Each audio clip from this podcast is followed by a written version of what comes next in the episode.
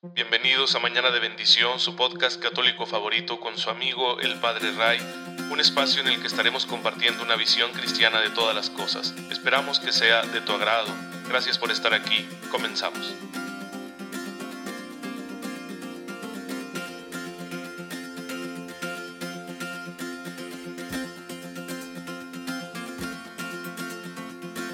Feliz lunes, queridos hermanos. Gracias por escuchar Mañana de Bendición, su podcast católico favorito. Soy su amigo el Padre Ray. Les envío un fuerte abrazo y un cordial saludo. Y ya saben mi deseo de todas las mañanas, una fe muy viva, para que puedan descubrir la gracia de Dios que se hace presente en nuestras vidas siempre y que la apliquemos en todo. Que le saquemos el mayor provecho aplicándola, practicándola, llevándola a todas las áreas de nuestra vida para que vivamos bien como Cristo nos enseñó para que podamos imitar sus virtudes, sus valores, su manera de ser, de pensar y de actuar. Y bueno, hermanos, pues aquí en el estado de Chihuahua hemos pasado en el semáforo epidemiológico al color amarillo. Ahora sí, amarillo, amarillo, amarillo claro, no el amarillo mostaza en el que estábamos. Pero es contradictorio, hay que tener mucho cuidado. Recuerden que la mayoría de las veces los cambios en el semáforo se dan por motivos económicos hay que tener cuidado porque el contagio sigue. Hay un número muy elevado de contagios. Toda la semana pasada estuvimos con unos 200 o más contagios diarios y bueno, eso ya saben que puede ponernos en mucho peligro a todos. Así que no hay que excedernos en la confianza, hay que evitar salir si es posible, hay que tener todas las medidas, estar siempre con el cubreboca, usando el gel antibacterial, los tapetes, la sana distancia, todo lo que puedas hacer para evitar el contagio. Y es que también este es un ejercicio de caridad. Es una obra de misericordia, cuidarme a mí, cuidar a los demás. Cuidarme a mí porque si yo enfermo la voy a pasar mal, la sociedad va a tener que atenderme mediante el servicio hospitalario, mi familia va a estar preocupada y van a tener que gastar mucho, en fin, por eso mismo uno se cuida. No es porque estemos aferrados a esta vida, esta vida no es definitiva, algún día partiremos a la casa del Padre. Pero es cristiano cuidarse, es una obra de misericordia, insisto. Y, que nadie me diga, es que no está escrita exactamente en las tradicionales 14 obras de misericordia. Pues no, pero esa lista no agota las obras de misericordia. Hay muchísimas más. Esa lista es solo una catequesis que nos da la iglesia para que comprendamos cómo debemos nosotros ayudar, servir a los demás, tanto en sus necesidades espirituales como en sus necesidades corporales. Así que, aparte de esa lista, hay muchísimas obras que entran en la categoría de obras de misericordia porque la intención misericordiosa, eso es lo que hace que una obra sea una obra de misericordia. Bueno, nada más para aclararles, porque luego me dicen, padre, es que no es cierto, esa obra que usted dice no está en la lista. Pues no, porque esa lista no es exhaustiva. Bien, entonces a seguirnos cuidando, muchísimo. Y pues hoy fue día de banco para su servidor y día de ir a depositar dineros ahí en estas instituciones y es un fastidio, hermanos. Yo no sé la gente que tiene que hacerlo a diario, cómo le hace, ¿verdad? Pues a todos nos acostumbramos, pero la verdad es que a mí no me gusta, se me hace pesado estar ahí esperando en una fila y que te llamen, más ahora con las restricciones de la pandemia, pero es necesario y, pues ya se hizo gracias a Dios y por eso les va a llegar ahora un poquito más tarde el podcast, pero ya estamos aquí. Y recuerden que siempre el propósito de este podcast, el primero, será impulsarnos en el camino de la santidad. Y yo estaré rescatando por ahí del elenco de santos que nos da la iglesia cada día, pues algunos para que nosotros vayamos aprendiendo más de ellos, vayamos em, disponiéndonos a imitar sus virtudes y a pedir su intercesión y sobre todo que nos demos cuenta que hay santos de todas las condiciones, de todas las edades, de todos los estados de vida, de todas las situaciones sociales y eso es bueno porque así nosotros no descartaremos este llamado que Dios nos ha hecho con pretextos como que no, pues yo no me encuentro en una situación favorable, o yo lo tengo muy difícil, o como yo no estoy consagrado, ¿verdad? No soy sacerdote, no soy religiosa, pues entonces yo no puedo ser santo, no, para nada. Y vamos a, a ver siempre ejemplos de estos hermanos nuestros cada día para que nos sintamos inspirados a ser santos también nosotros. El día de hoy déjenme contarles de dos santos muy distantes en el tiempo y con una vida también muy diversa, pero que los dos respondieron a Dios, los, dos aprovecharon la gracia que Dios les dio. Hoy quiero presentarles a San David de Gales. Por allá en lo que hoy es Inglaterra, en el siglo VII, nace en una región llamada Cambria. Fue un joven que, bautizado desde pequeño, tuvo una vida piadosa gracias al ejemplo de sus padres y a muy temprana edad se sintió llamado a la vida monacal. Se hizo monje, llegó a ser obispo de este lugar de, de Cambria y se dedicó a evangelizar. Se dedicó a rescatar la sabiduría que habían recibido de sus antepasados, a rescatar las obras de los grandes santos que habían llegado hasta ellos para difundirlo en aquella región. Y así se convirtió en un gran evangelizador y en un gran promotor del monaquismo. Fundó un monasterio y a los monjes de ahí los envió a evangelizar en toda esa región de Cambria, también a otras zonas, incluso Irlanda. Pues fue un hombre que así le llegó la muerte trabajando apostólicamente. No tuvo así como que algo extraordinario, que enfrentara una persecución, no, simplemente el trabajo arduo de todos los días, pero movido por el Espíritu de Dios para llevar el reino de Cristo a todas aquellas regiones, a toda aquella zona donde él vivía. Y así terminó su vida. Una vida que podríamos decir pues bastante lineal, sin sobresaltos, pero con mucho esfuerzo. El esfuerzo amoroso de cada día, hermanos, es una ayuda para la santificación. Quien por amor se dedica a lo que tiene que dedicarse todos los días con entrega, pues está sirviéndole al Señor y está edificando un proyecto de salvación. Así que es bueno, si tú y yo tenemos así que hacer muchas cosas, hay que ofrecérselas al Señor si tienes que realizar muchos negocios o si estás en una asociación civil que se preocupa de una buena causa o en tu apostolado, si estás comprometido con tu apostolado y sabes que tienes que llevar el Evangelio a más personas y estás yendo de aquí para allá y buscando prepararte y acercando a la gente y comunicándote y organizando, es bueno. Es bueno que la vida se nos termine así, se desgaste así, pero claro, que la motivación sea el amor eso es lo importante, no, no simplemente por ser workahólicos, ¿verdad? Por ser obsesivos, compulsivos con el trabajo, sino que sea por caridad, por amor a Dios y a nuestros hermanos. En cambio, la otra persona que les quiero presentar es Santa Inés Cao Cuijin. Eh, son apellidos difíciles de pronunciar. Nace en China en el siglo XIX, en la provincia de Guangxi ella fue una mujer casada, tuvo un matrimonio muy, muy difícil. Su matrimonio eh, fue pues un fracaso porque era su esposo un, un, hombre violento y bueno, pues nunca estuvo en paz con ella, la abandonó varias veces y luego volvía y ella pues con caridad le readmitía, pero fue un proceso muy duro para ella.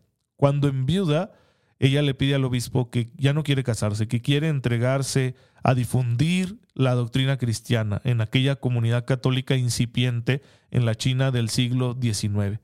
Y el obispo se lo concede y entonces ella empieza a enseñar la doctrina cristiana a niños y adultos, pero se desata una persecución por parte del gobierno en China en aquel entonces y ella como la ven como una líder de la comunidad católica, la ven como una persona que está difundiendo la doctrina de Cristo, pues bueno, la capturan, intentan convencerla de que se retracte de su fe, ella no lo hace, la encarcelan, la torturan y la van a hacer morir con tantas torturas. Pues eh, qué vida tan distinta, ¿no? Tan sufrida. Yo no diría, ay, no, es que pues mejor no, porque el sufrimiento es muy desagradable. Pero cuando hay un amor muy grande, y en este caso es amor por el Señor, uno acepta el sufrimiento. Claro que hay que vivirlo razonablemente, claro que no siempre eh, el sufrimiento va a ser santificable, hay un sufrimiento del que no, nos podemos deshacer, sobre todo ese que tenemos en nuestra cabeza cuando estamos piense y piense las cosas y no resolvemos nada. Pero en este caso, ella por amor, por amor a su familia, a su matrimonio, pues estuvo soportando a este hombre tanto tiempo y luego por amor al Señor y a la comunidad, pues se dedicó a la catequesis a pesar de las amenazas y bueno, aceptó el tormento y la muerte, todo por amor del Señor. Entonces ustedes y yo podemos encontrarnos en una situación semejante a la de San David de Gales o semejante a la de Santa Inés Caullín. Y el asunto es que si ellos fueron santos, y lo lograron, si salieron victoriosos de sus circunstancias personales, no fue por su propia fuerza, sino que fue con la gracia del Señor y la gracia del Señor la tenemos también tú y yo. Entonces tú y yo podemos salir adelante, sea en ese esfuerzo amoroso cotidiano que tenemos que realizar para nuestro trabajo, nuestra familia o nuestro apostolado, o sea en medio de situaciones familiares difíciles e incluso persecuciones, como lo fue el caso de Santa Inés. Pues bueno, pidamos a Dios su gracia, aprovechémosla, porque así nos estamos dando cuenta con estos ejemplos de que es la gracia de Dios la que consigue la victoria en medio de cualquier circunstancia. Y para acrecentar nuestra vida de gracia, tenemos necesidad de orar, de hablar con Dios, de tener trato con Él. Él es el dador de la gracia, Él es la fuente de esta fuerza que nos ayuda a ser santos. No podemos ser santos entonces sin tener, sin tener trato con Él.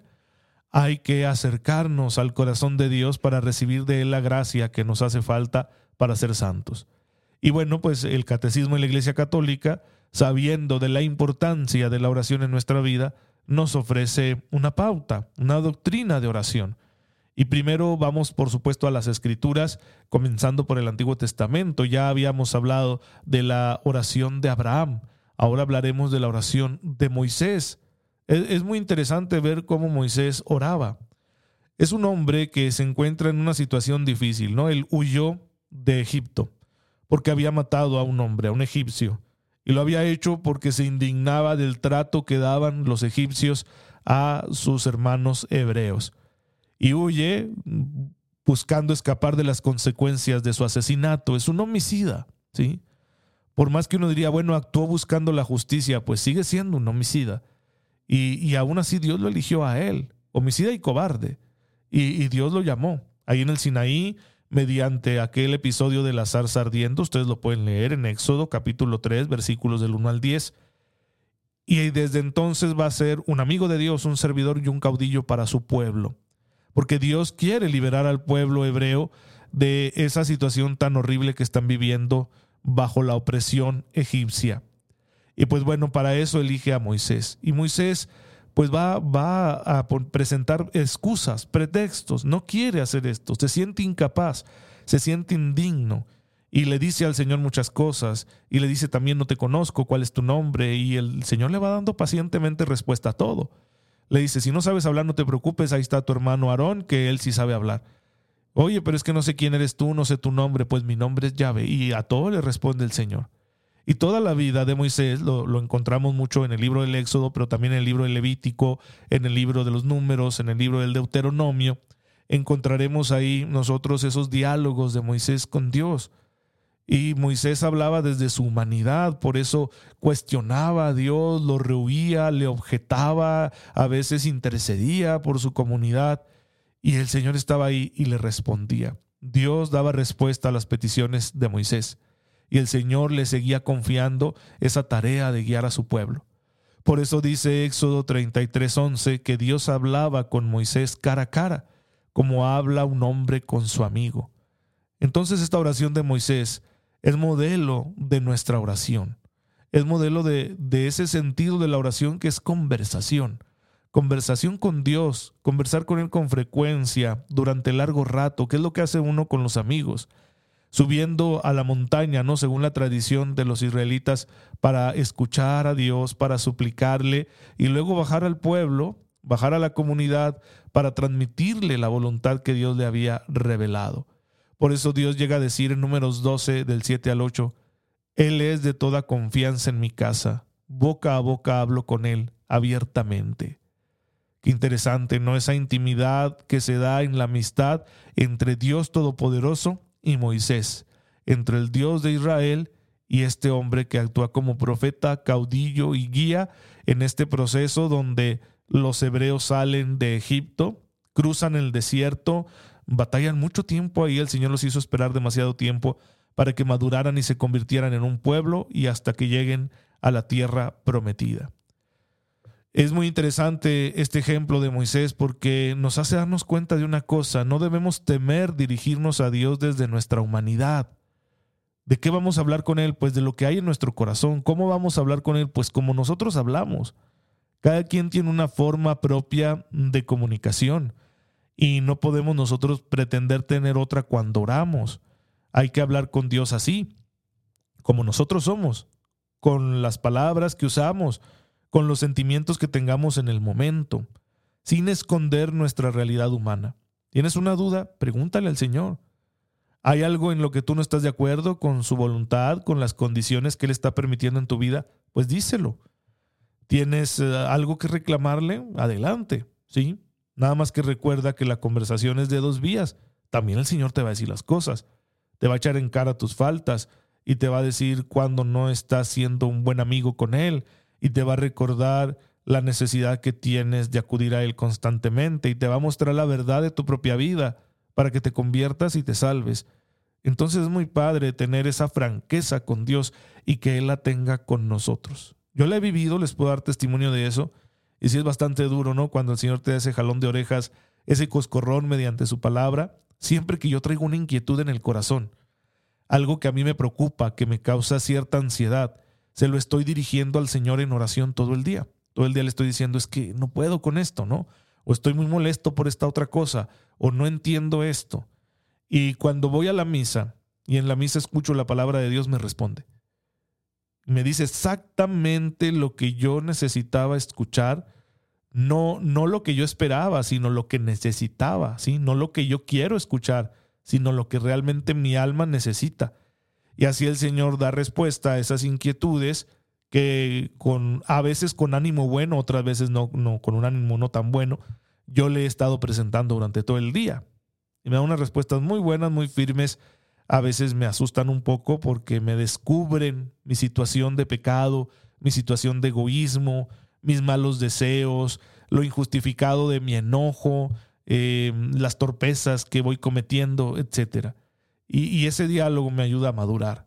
Es lo que uno espera de los amigos, que no sean simplemente cómplices, sino que sean tus espejos, donde amorosamente tú te veas reflejado en tu verdad, sabiendo que eres aceptado, porque eso es lo que un amigo hace, te acepta como eres, pero no te va a mentir, no te va a decir que está bien algo que tú estás haciendo que francamente está mal. Entonces Dios se va a comportar de la misma manera con nosotros y nosotros debemos orar con esa confianza. Es lo que podemos aprender de la oración de Moisés. Y saber que el Señor confía en nosotros como confía en Él, a pesar de nuestras limitaciones. Él también las tuvo y muchas. Y siempre se las presentó al Señor. Pero el Señor, a pesar de eso, lo eligió a Él. Que fíjense bien, o sea, un hombre, un homicida, que huye, es cobarde, que es tartamudo, siente que no tiene capacidad de liderazgo porque ni siquiera puede hablar bien que tiene un carácter, ¿no? un temperamento, donde no se deja fácilmente, es un poco rebelde y muchas veces aparecerán esos episodios en el Antiguo Testamento, en los primeros libros de la Biblia, en, el Éxodo, en el Levítico, etcétera, donde Moisés se muestra un poco rebelde y se enoja o con Dios o con el pueblo. Y aún así el Señor lo confirmó en su misión, lo eligió para que siguiera ejerciendo esa tarea. Pues igual Dios confía en ti y en mí a pesar de nuestro temperamento, de nuestra manera de ser. Dios confía en nosotros a pesar de nuestras limitaciones. Sabe bien cómo somos. No somos una perita en dulce, no somos monedita de oro para caerle bien a todo mundo, y sin embargo nos sigue llamando a estar cerca de Él en primer lugar, lo cual ya es mucho, y en segundo lugar nos confía una misión, nos confía una tarea. Todos tenemos una vocación que hay que realizar y que nadie más va a realizar por nosotros. Pues bueno, hermanos, eso es lo que el Señor nos está pidiendo, que oremos sin temor a ser rechazados por ser como somos, pero que oremos con autenticidad y que estemos dispuestos a que Dios también sea auténtico con nosotros y nos responda con la verdad desde su corazón, que aunque a veces esto duela, es por nuestro bien. Pues vamos a terminar así. El día de hoy no se pierdan los siguientes episodios en los que seguiremos tomando ejemplos de oración que encontramos en el Antiguo Testamento para aplicarlos en nuestra propia vida. Señor, te damos gracias porque nos has hecho capaces de dirigirnos a ti, de entablar contigo una conversación amistosa. Ayúdanos a estar siempre dispuestos a aceptar esta parte de nuestra vida, a no dejar nunca el trato contigo, para que así tú nos enseñes a vivir de verdad, a vivir con sabiduría y estar abiertos a tu voluntad. Por Jesucristo nuestro Señor. Amén. El Señor esté con ustedes. La bendición de Dios Todopoderoso, Padre, Hijo y Espíritu Santo, descienda sobre ustedes y les acompañe siempre. Muchas gracias hermanos por estar en sintonía con su servidor, oren por mí, yo lo hago por ustedes y por favor cuídense mucho, no se confíen porque esta situación sigue, hay que vivirla con mucho orden y así el Señor nos ayudará a no contagiarnos, pero tampoco a paralizarnos porque la vida sigue y el amor de Dios nunca está en semáforo rojo, hay que seguirlo compartiendo. Hasta mañana si Dios quiere.